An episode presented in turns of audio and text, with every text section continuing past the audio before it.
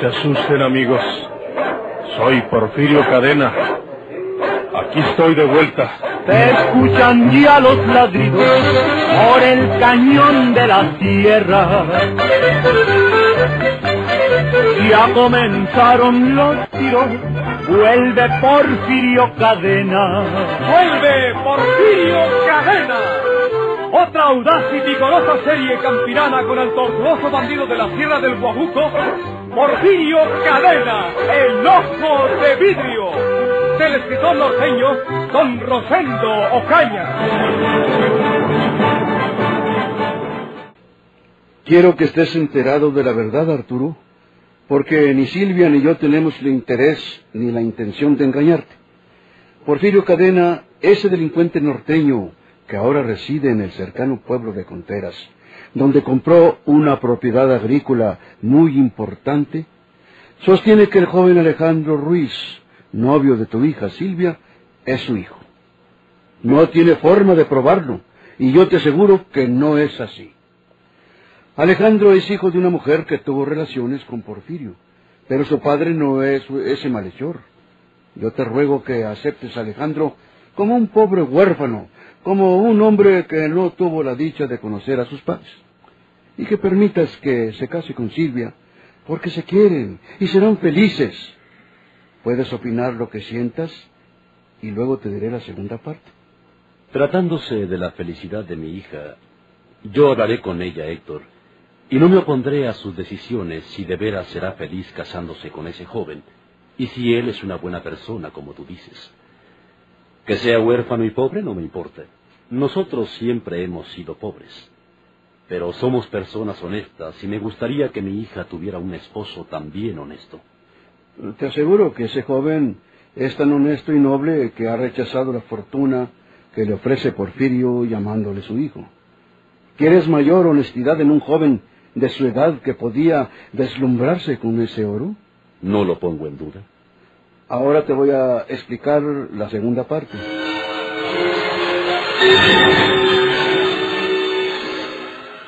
Héctor Riverol, el viejo ex inspector del servicio secreto, que antaño había sido el perseguidor infatigable de Porfirio Cadena, el ojo de vidrio, y que en otro tiempo hubiera rechazado toda relación familiar con el bandido de la sierra, ahora le hablaba de esta manera a don Arturo Fernández, el padre de Silvia. Porfirio Cadena, el ojo de vidrio.com. Si Alejandro se aferra en negar que es hijo de Porfirio, no conseguirá otra cosa que convertirlo en su enemigo. Y siempre será peligroso tener por enemigo a ese hombre, ¿verdad? Ya lo creo. Entonces estamos de acuerdo en que le siga la corriente, aparentando aceptar que es su hijo. Porfirio le ha prometido cien mil pesos para su boda y para que establezca un negocio. ¿Cien mil pesos? Sí, cien mil pesos. Ese hombre tiene una gran fortuna. En sus correrías eh, por aquella región serrana se hizo de mucho oro y muchas joyas preciosas. Todo mal habido, naturalmente. Pero ya hace muchos años y no hay quien le reclame nada. Yo creo que no necesito explicarte más para que me entiendas, Arturo. Tu hija se casa con el hombre que la quiere y de quien ella está enamorada, que además es una gran persona y que tiene el respaldo de la fortuna de ese hombre que a fuerza quiere ser su padre. ¿Y si lo es? No lo es. Yo estoy seguro que no lo es. Y sé por qué me lo preguntas. Y te aseguro que por las venas de ese muchacho Alejandro no corre una sola gota de sangre de ese bandido. ¿Por qué no van a ser felices ellos con ese dinero? Porfirio sacrificó a la madre de Alejandro, aunque no sea su padre, en cierta forma tiene la culpa de su orfandad. Yo te ruego, Arturo, que hagas a un lado esos escrúpulos que a veces resultan escandalosos y que permitas que Alejandro y Silvia se casen. Ya entiendo que tu súplica no es porque el muchacho sea pobre o huérfano, sino porque tiene que aparecer como hijo de Porfirio Cadena. Así es. ¿eh? ¿No nos ciega la ambición, Héctor? No, te aseguro que no. Ese joven no tiene por qué heredar la índole de asesino y ladrón de Porfirio Cadena. Y tú sabes que conozco la vida de ese hombre desde hace muchos años y que no puedo equivocarme. Bueno, siendo así, no tengo inconveniente en que se casen. Pero me gustaría hablar con Silvia y explicarle lo que hemos hablado tú y yo. No tienes que explicarle nada, porque ella lo ha oído todo. Entra, hija. No te enojes porque ella ha estado oyendo. Todo es cosa preparada por mí. Tío Héctor me dijo que estuviera pendiente junto a la puerta. Te agradezco mucho que nos des tu consentimiento. ¿Y qué otra cosa puedo hacer yo, tratándose de tu felicidad, hija mía?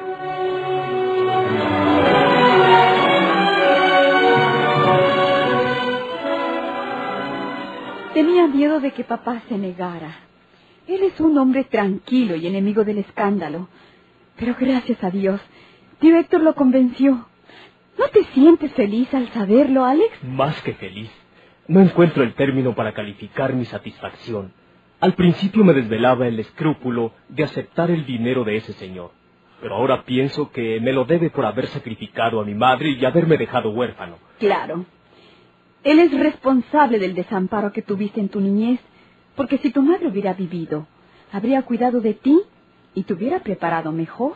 Contigo he aprendido a ser un hombre mejor, querida Silvia, y te lo agradeceré toda mi vida. No quiero tu gratitud.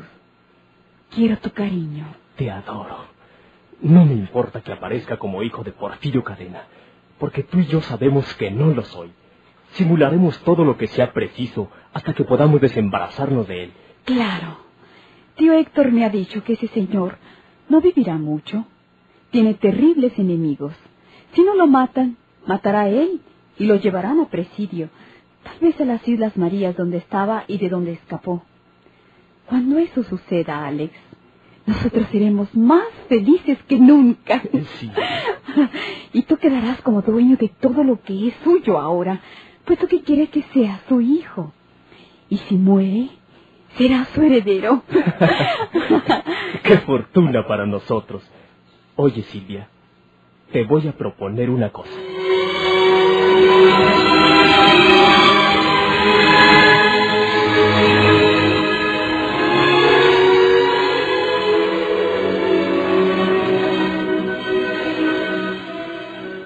Lo que le prometimos, señor.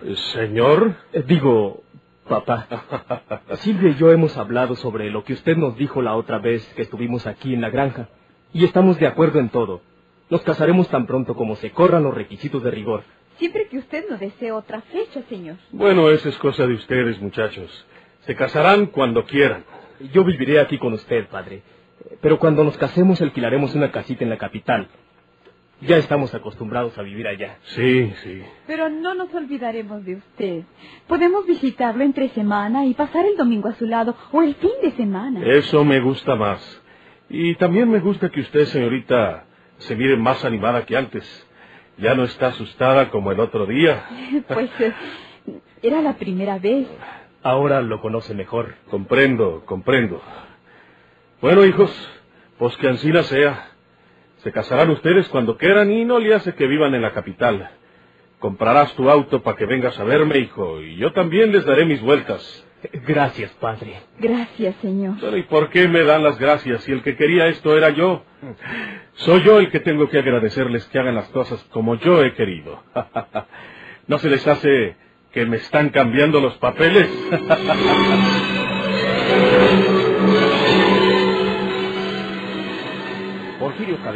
Era un hombre listo, pero no podía evitar su fondo de ignorancia. Repentinamente las cosas estaban resultando como él quería. Se sorprendía de que así fuera, pero no acertaba a darse cuenta de la verdadera razón. Sin embargo, se preguntaba una cosa. ¿Qué pasará con el viejo mondado de Riverol? ¿Por qué no se atraviesa él gritando que no se case su sobrina con un hijo mío? No me gusta que esté tan callado ese viejo enemigo mío.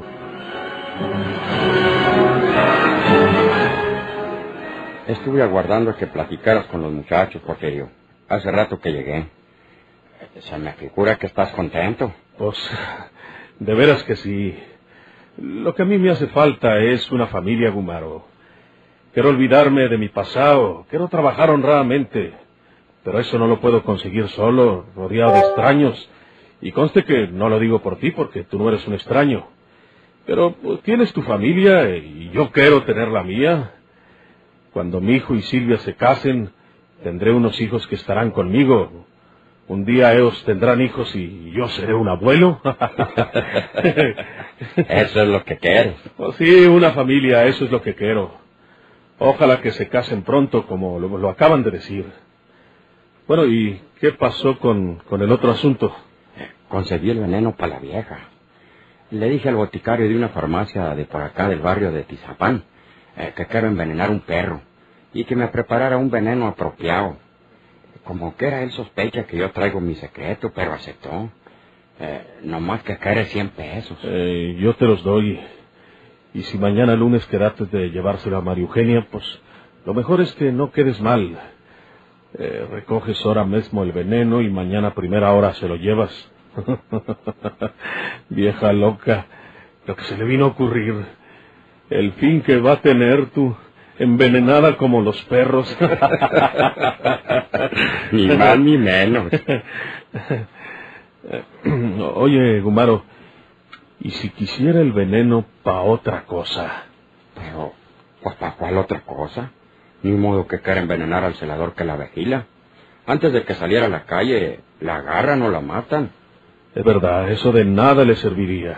Además, eh, estuvo llorando delante de mí, llorando de de veras, quejándose que no puede aguantar esa prisión, que se siente enferma y vieja. Yo no sé si para cuando le lleve el veneno ya se haya arrepentido, pero cuando me lo pidió, eh, la vida resuelta a quitarse la vida. Llévaselo, Gumaro, llévaselo. Toma los cien pesos.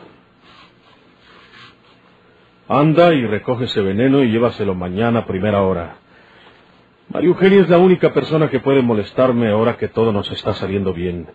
Y vale más que se vaya al otro mundo. Y si es por su voluntad, pues mejor. Al cabo la farmacia está abierta hoy domingo.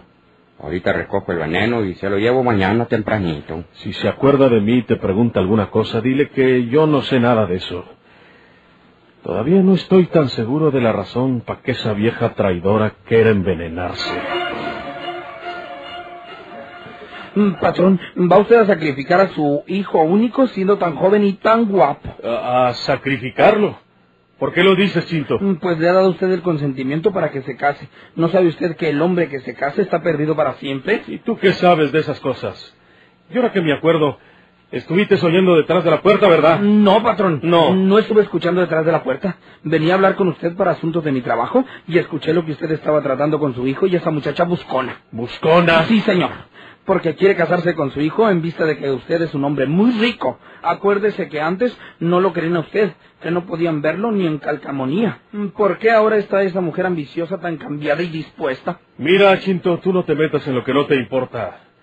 Yo quiero que se case mi hijo y que sea feliz.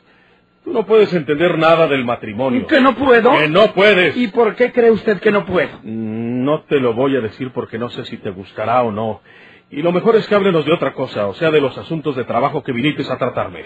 ¿Y ese señor Gumaro, que anda de Alcacelser? ¿No comprende usted que quiere casar a su hijo adoptivo para quedar bien con usted mismo y sacar todo el provecho posible de sus intereses? Ah, también estuviste escuchando detrás de la puerta cuando hablaba con Gumaro.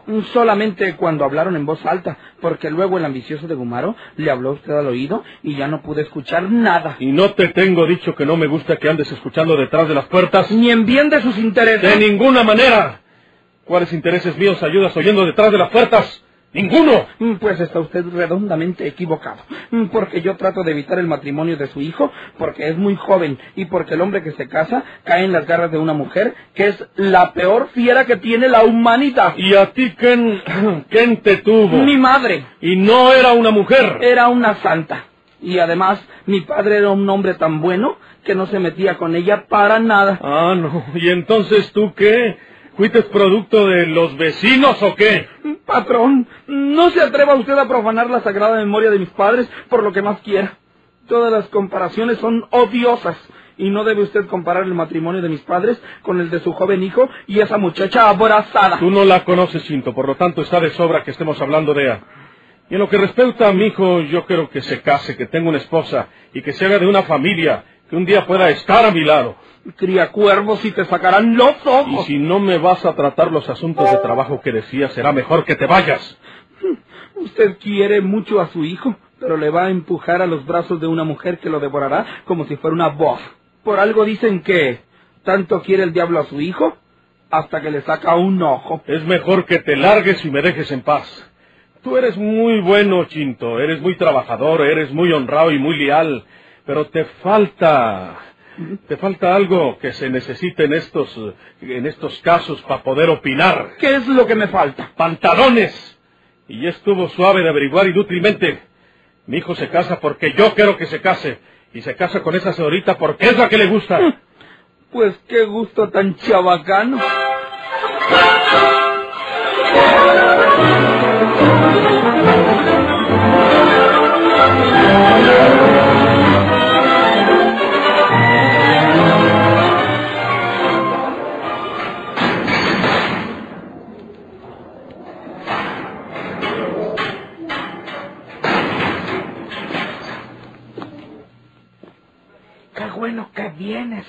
Gumaro. Quedamos en que ahora lunes vendría a visitarte. Y aquí me tienes, María Eugenia. No he pensado en otra cosa desde que hablamos la semana pasada. ¿Trujiste eso? Sí. Tú que estás mirando para la reja. ¿No está viendo el celador ese? No, ya se fue. Nunca se va muy lejos. Siempre está por ahí cerca cuando le voy a hablar para que me abra. Aquí tienes el veneno. ¿Es? Sí. Lo que hay en ese sobrecito es suficiente para matar a una persona. Nomás echen agua para poder tomarlo. Yo no quiero que tú te mates, María Eugenia. Pero tampoco envidio tu situación en presidio. Así es que tú sabes lo que haces. Sí. No te preocupes por mí, Gumaro. Tomo esta determinación porque no quiero hacerme más vieja de lo que soy en este presidio y que luego me pataleen otras reclusas menos viejas que yo. No puedo ni pensar en esa humillación. Por eso mejor prefiero... Vámonos. ¿Quién sabe si viéndome en tu lugar yo hiciera la misma cosa? O quién sabe si no tuviera valor para ello. No necesito decirte que no le digas nada al peje de celadores el que te trae hasta aquí. Comprendo. Si estos señores sospecharan que quiero suicidarme, pues me registrarían de pies a cabeza, me quitaban el veneno y no volvían a tenerme ninguna confianza. Chitón Gumaro. Yo no le digo nada a nadie. Ni a Porfirio. Ni a Porfirio. No te ha preguntado nada de mí. Nada. Él no sabe que yo vengo a visitarte. Si lo supiera ya me hubiera mandado al diablo. Ahorita anda encantado con el próximo matrimonio de su hijo Alejandro con la señorita esa que se llama Silvia. ¿Tú la conoces? Sí. Ansín es que ya es un hecho que se van a casar. Sí. No te digo que Porfirio está encantado con Eo y que no habla de otra cosa. Ni se acuerda de nada que no sea esa boda. ¿Y tú? Pues, eh, ¿y yo qué? Yo qué compongo delante de Porfirio. Gústeme o no me guste, ellos se casan porque se quieren. Además, eh, Porfirio está encantado porque va a tener una familia. Dice que quiere olvidar el pasado y tener una familia para seguir trabajando honradamente. Hace bien. Ya está viejo. No le digas nada de mí. Que por los periódicos sepa que me llevó el diablo por mi propia voluntad. Voy a dejar una carta eh, para que no le eche la culpa a nadie. Pero vamos hablando de ti, Gumaro. Te prometí que te quedaras con el dinero y las joyas que tengo y te lo cumplo. Gracias, Mario Eugenia. Mira, vas a la calle Zamora de la colonia Azteca en el número 105, interior 19. Fíjate bien. Sí, número 105, interior 19, colonia Azteca, calle Zamora. Sí.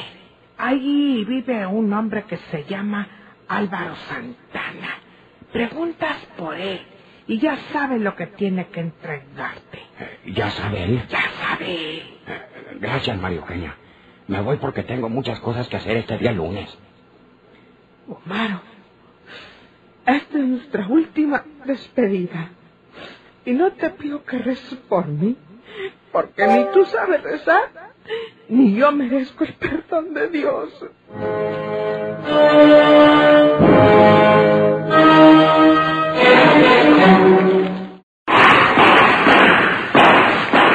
Soy Porfirio Cadena. Aquí estoy de vuelta. Que tiemblen sus enemigos o que abandonen la tierra.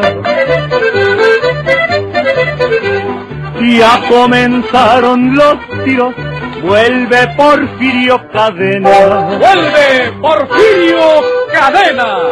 Por esta estación y a la misma hora, sigan escuchando los emocionantes capítulos de esta nueva serie campirana del borrascoso bandido de la Sierra del Guajuco, Porfirio Cadena, el ojo de vidrio.